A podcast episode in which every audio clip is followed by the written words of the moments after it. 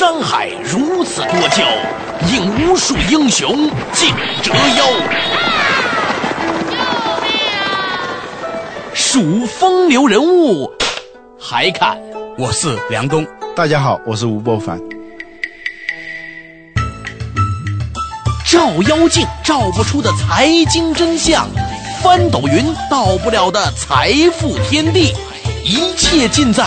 两个男人孕育五年，梁东吴伯凡帮你坐着打通经济生活任督二脉，东吴相对论。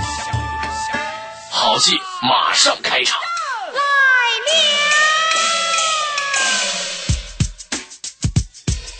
坐着就能打通经济生活任督二脉。大家好，这里是东吴相对论，我是主持人梁东。坐在我对面的是吴伯凡。之所以这个节目叫做东吴相对论，也是和这两个人的名字有关。两个互相熟悉，但是都其貌不扬的男人，酝酿了很久以后才出现的这样的一个节目。你知道，两个男人一起来酝酿一个东西，然后把它弄出来，是一件多么奇怪的感受吗？好，说回来这个话题，今天呢，啊，我们请到伯凡呢，从他。很震撼的去到了一个 iPhone 的手机生产，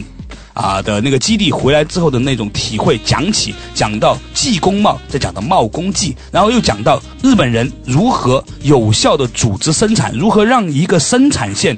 由一个简单的。机械化的动作变成一种生产岛，让这一组人在生产的过程当中互相学习，让老师傅的经验可以传承下来。我觉得这是一个蛮有趣的话题，因为呢，在某种程度上来说，以前我也在呃互联网公司做过呢。其实呢，会有有些时候会很敏感于日本这两个字，因为你一提到之后呢，一定会有一堆板砖扔过来。所以呢，我们今天在谈论这个话题的时候呢，其实我觉得说，反映出来我们渐渐的有了一种大国的风范。我们的心态会觉得说，不管是哪个国家的东西，只要它是有利于生产的，它只要是说我们值得学习的，我们就应该用很开放、很平和的心态去研究和学习它。于是话题呢，就经过两趴之后，来到第三趴。博凡啊，你觉得哈，呃，从这点上来说，我们中国人可以学到什么？呃，过去我们一直要不呢，就是说。买卖做生意做企业就是买卖，就是买低价买进，高价卖出，中间赚利润，这是做贸易的方式。还有一种呢，就是说发明一种杀手锏的这种技术，一下子啊，一招鲜吃遍天啊，一马平川啊，躺平啊。但是呢，我们一直忽略了我们就是在生产过程当中的这种看不见的那种创新。嗯，就是说你不太容易。发现这里头有多少创新，而且没法向人炫耀的创新，就你没有办法讲出来我多牛。这个事情能够用一句话讲得出来的事情呢，大家觉得值得做，因为呢它很容易炫耀。一句话这个事情讲不出来的时候呢，大家就不去做了。而且呢，某种程度上来说呢，我觉得从我个人的嗯体会来说哈，我常常会有一种感慨，我觉得我是一个不是那么精益求精的人，似乎呢崇尚大而化之，似乎呢崇尚读书不求甚解。似乎呢，觉得把一个事情呢反复做，做到变态的精细呢，是一件很令人鄙夷的事情。我的潜意识里面总有这样的一种意识。对，就是我们觉得那样很匠气啊，很没有创意啊，不不断的重复一个动作，很跟创新的精神好像走呃离得非常远。嗯，实际上呢，一个真正的创新里头，它都有一种呃你看不见的，呃你你。从第一眼看不到的那种隐性的东西，隐性知识，嗯啊，就是丰田制造方式，还有好多的那种很精深的那种工艺里头，都有你第一眼没法发现的东西。这这种东西是什么？长期以来，你从事这门职业培养的那种独特的敏感，一种只可意会不可言传的一种技艺，呃，在日本的生产方式当中呢。这个东西显就特别明显。嗯嗯，梁东吴不凡帮你坐着打通经济生活任督二脉，东吴相对论。其实啊，在以前呢，我们常常谈到到管理哈，似乎呢总是崇尚一种管理方式，就是有一个特别聪明的人设计了一个非常完整的流程，然后把它分解成很多很多步，然后予以标准化，然后呢找一堆呢没有受过太多训练的人，你只要把这一个动作学好，似乎呢。能够连接起来，这就是所谓好的管理。呃，在我们日常生活中，包括我们现在在做，我在做自己的企业哈，我们也常常会产生这种冲动。如果我能把这个流程打磨的再好不过了，那么好了，那我就可以请很多的大学毕业生来工作了，或者是中专毕业生，我们的工资就会很低，我们就可以掌握了一种对员工的优势，对不对？当然这不是我们了，是他们，对吧？但是呢，你刚才提到的这个话题呢，却是在讲到的另外一种一群人共同的精益求精，然后呢，在变态的重复和变态的学习和变态的精益求精当中，慢慢慢慢的发现，在重复之后的有一种出神入化的力量。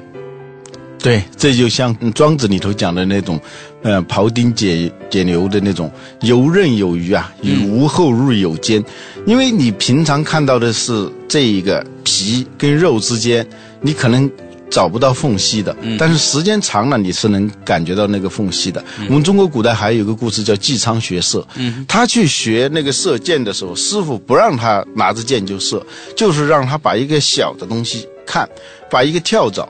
挂在那个地方就看看看，一天一天的，他就会发现这个跳蚤就开始变大，啊，就是从过去呢只能看见一个跳蚤，他现在能看见跳蚤的跳蚤大腿，啊，对，逐渐的越看越细，后来看看的像轮盘一样大，这种过这种夸张的说法，这是寓言故事。事实上呢，事实上有可能吗？有，对一个东西的持续的关注，你会。培养一种异乎寻常的敏感，比如说印染工人，我们平常看黑色就是黑色，印染工人他能发现四十多种黑色。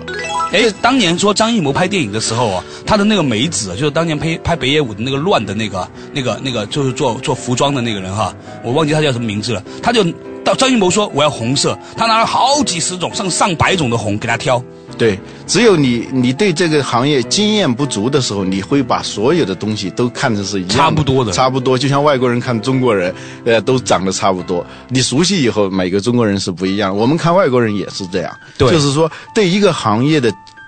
专注，在上头就能够别开生面了。就是能够把一个简单的事情一下子看得丰富多彩，你能知道其中的那种差别分别在哪里头，那样就是一种从粗糙的制造变成一种精益的制造，这就是丰田的精益制造方式，它能够把一个，呃，就是呃很。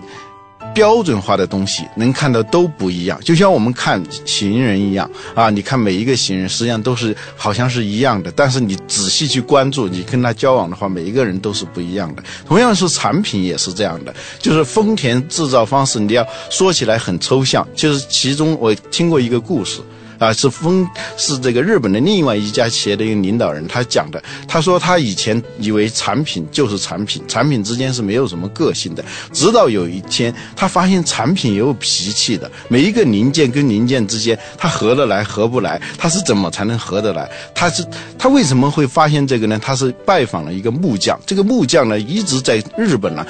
修那个神庙，这个神庙呢。是不用钉子的，这样做起来的，它是节榫这样，这样扣合在一起，哎，扣合在一起，它就是非常的精细，就典型的勾心斗角嘛，对不对？对对对对，嗯嗯，在那他说以前当我知不知道木头是有脾气的，不知道木头的那个性格在哪儿，每一种木头。都是一样的时候，我就是一个平庸的木匠。直到有一天，我知道木头在春天是一种脾气，在夏天是一种脾气。不同的木木头，它，嗯，它只要这个树种不一样，它的那个性格、气质、脾气完全是不一样。换句话来说，当你把两根不相爱的木头放在一起的时候，他们一定会很难过。对对。然后他们一定会产生某种的暴敛之气，然后会影响到这一个建筑的气息。对对对，谈起来是很奇怪的一个感受。这是一种神秘的体验。实际上，在我相信，在任何一个行业里头，时间久了，这个词跟那个词啊，我们写文章的人啊，呃，这个画家这种色彩跟那种色彩，都会有一种非常精细，只有他自己知道的那种奥妙在哪里。就是，我觉得这是我们中国制造里头目前没有深入到那样一个层次上去。我们只是做一个简单的、粗糙的这样一种加工，这样呢，就是没有多少，除了我们的劳动力价格便宜以外，没有多少竞争力。关键是现在房价也涨了，大家呢，这个农业税的调整呢，很多的农民朋友发现说，其实出来打工还不如在家里面种种田、看看鸟，很舒服。所以呢，现在这个据说啊，在东莞地区啊，在深圳地区呢，是招不满农民工的。现在很多的像东莞的、深圳的一些企业到安徽啊，到那些落后的山区去打广告，在他当地的电视台打广告招人。然后就许诺很很高的这个这个待遇让他们去，现在就出现了这样一种状况。过国外呢，把这我们中国的这种优势称为人口红利，是因为我们我们的劳动力生产劳动力的这个价格比较便宜。现在价格不不便宜了，我们的产品的竞争力在哪里呢？我们原来唯一的竞争优势就在于我们的劳动力。对，还包括现在这个人民币还在升值嘛，对不对？对对。所以呢，讲到这个这个话题哈，其实呢，我们也知道呢，时间呢刚刚差不多去到第一节的结束。广告之后呢，仍然是作者就可以打通经济生活任督二脉的东吴相对论。稍后回来，经济风云变幻莫测，生活动态百转千回，经济与生活看似无关，实则脉脉相连。著名主持人梁冬，二十一世纪商业评论主编吴伯凡，做客经济之声，对话经济生活，为您打通经济与生活的任督二脉。我是梁冬，我是吴伯凡，东吴相对论，敬请收听。哎，坐着打通经济生活任督二脉。大家好，这里是东吴相对论，我是主持人梁东，对面的是吴伯凡。啊，我们今天聊到的话题呢，以前很多的观点就是说，OK，那我们的制造方面不能够再受剥削了，我们的成本已经不像以前那么便宜了，所以呢，我们要从中国制造转向中国创造，要搞创新经济，要搞这个呃创意产业，创意产业。创意产业是一种在全球化的消费社会的背景中发展起来的，推崇创新、个人创造力，强调文化艺术对经济的支持与推动的新兴的理念、思潮和经济实践。创意产业的知识密集型、高附加值、高整合性，对于提升我国产业发展水平、优化产业结构，具有不可低估的作用。其实。就算是我们没有变成创造，就算是我们没有变成创意产业，就光是在制造这个行业里面，还是有无数的可以做的事情。而我们以前忽略了这一点。对，过去只是说降低成本啊，柳传志，联想的柳传志把它叫拧毛巾，如何把那个那个毛巾里头那个水尽量的拧出来，终于拧成一条干毛巾。但是呢，现在仅仅是靠这个成本的控制，甚至是说了不好听是压榨的话呢，你是你再也没有多少压榨的空间了。中国制造的出路只能首先在在于你在整个工艺上，你能够。把一个粗糙的制造变成一种精益的制造，在这个里头别开生面啊，石铁板一块的东西好像是不可破的，然后把它给破掉。这里头有很多的呃范例可以讲啊。我们刚才讲到日本人如何如何厉害，其实我们中国有一家企业，他把日本企业给打败了。哪家企业？比亚迪这个企业。哦，这个行它是在全球现在目前手机的这个电池里头，三分之一是比亚迪生产的，啊，它能够生产出四分之一、十分之一、十二分之一的那个价格，呃，那那个是那个电池，然后把他们的老师三洋、松下逼到墙角，让他被让他们被迫放弃这个这这个产品，嗯，这个比亚迪是非常厉害的。他当年好像他现在也是生产汽车，对，也开始从用生产电池的方式在生产汽车。它原因在哪里呢？过去啊，我们是我们是把这个设备当成是不变成本啊。你要生产一个东西，你首先要买设备。这设备呢，我们中国人自己不会生产，我们就到国外去买。买呢，这个设备是不变成本啊，这个非常的贵。呃，拿拿回来呢，那只能靠我们的劳动力了，那那价格了，别的是都是一样的，甚至他卖给你的时候，比他的比他的使用的那个设备还要贵，他就是已经赚了你一道钱了。所以你在跟他竞争的时候，只能用劳动力来竞争。这个这个，他的创始人叫王传福，他很聪明，他拿着两百万人民币到日本去买生产电池的这个设备，一问这个这个设备，别人说要。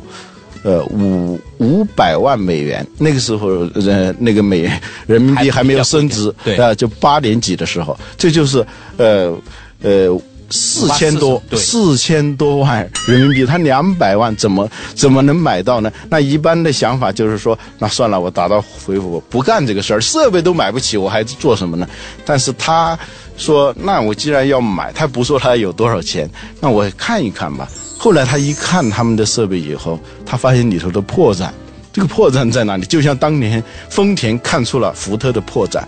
这破破绽在哪里头？因为电池生产的时候需要是一个是干燥，啊，你你湿了，就是这个成整个的空气中的湿度特就是会影响产品的质量。还有一个就是除尘，要那个几百万分之一的那个微尘呐、都会一旦附在这个电池上以后。在产生那个电池产生严重的质量问题，甚至是爆炸。所以呢，它整个的这个设备里头有很大一部分的那个那个功能都是在除湿，然后除尘。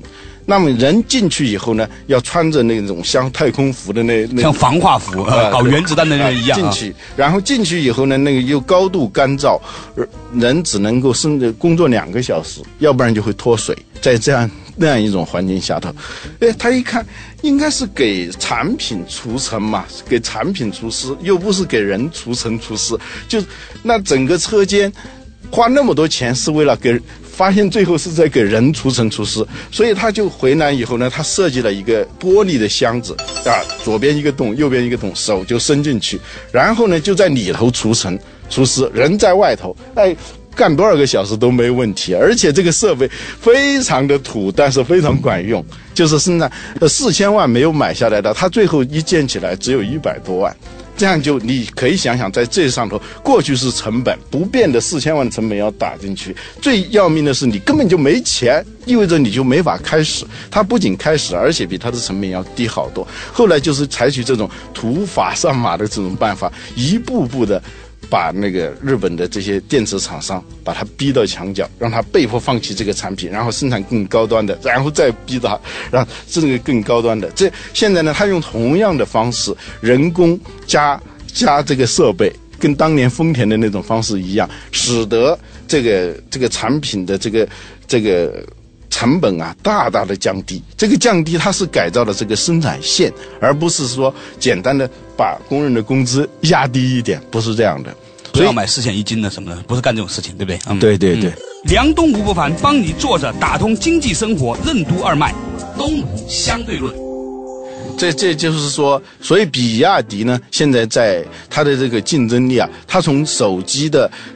呃电池，现在做手机的各种零部件，然后呢，现在能够生产整整部的手机了。他就是为为别人代工嘛，为摩托罗拉、为诺基亚去代工。现在他发现他的这种办法也可以用到生产汽车，所以他从零三年开始就进入汽车业，用的也是这样一套办法。所以他能够把这个呃同样的就是呃看上去外观的设计，还有说基本的那种质量，跟花冠一样的，它能够卡罗拉就现在叫卡罗拉，也能够卖到很低的价格，五万、七万这样一个一个，就是它实际上是改写了这个产品的成本结构。过去是不变成本，设备是不变成本，它变成了可变成本。然后呢，它如如何在这里头保证这个质量，同时要降低成本，它心思都花在这里头，而不是简单的用我们刚才说的那种啊降低呃就是呃使拧毛巾让劳动力的那个成本降低，不是这样的。嗯，换句话来说呢，博凡哈，我们今天聊着聊着吧，我发现了一个很有趣的话题，就是呢，在第二趴的时候，我们讲到日本人如何把他们的这种生产上的这种精神呢，啊，贯穿到了每一个啊节约成本的这个环节里面去。但是呢，现在我们发现说呢，中国人同样能做得到，而且甚至可以做得更好。这也无疑呢给我们带来了更多的希望啊！我们觉得说，其实在未来中国的全球化的过程当中，如何把握它的角色，不仅仅有可以占到啊、全面创新的这样或者产业升级的这样的一种领域，同样。就算是在制造业领域里面，也可以在很多的细节进行重新创新，重新创造新的价值。当我们聊到这里的时候呢，我们就会觉得说，今天的话题似乎慢慢接近了我们所期望的那样。作者能够打通经济生活的任督二脉。我们的朋友们，平常在生活当中，你是不是会发现说，你的生活总有可以改良的部分呢？让我们把我们的生活持续的改良下去。感谢你收听今天的东吴相对论，我是梁东，对面的是吴伯凡，下周再见。再见。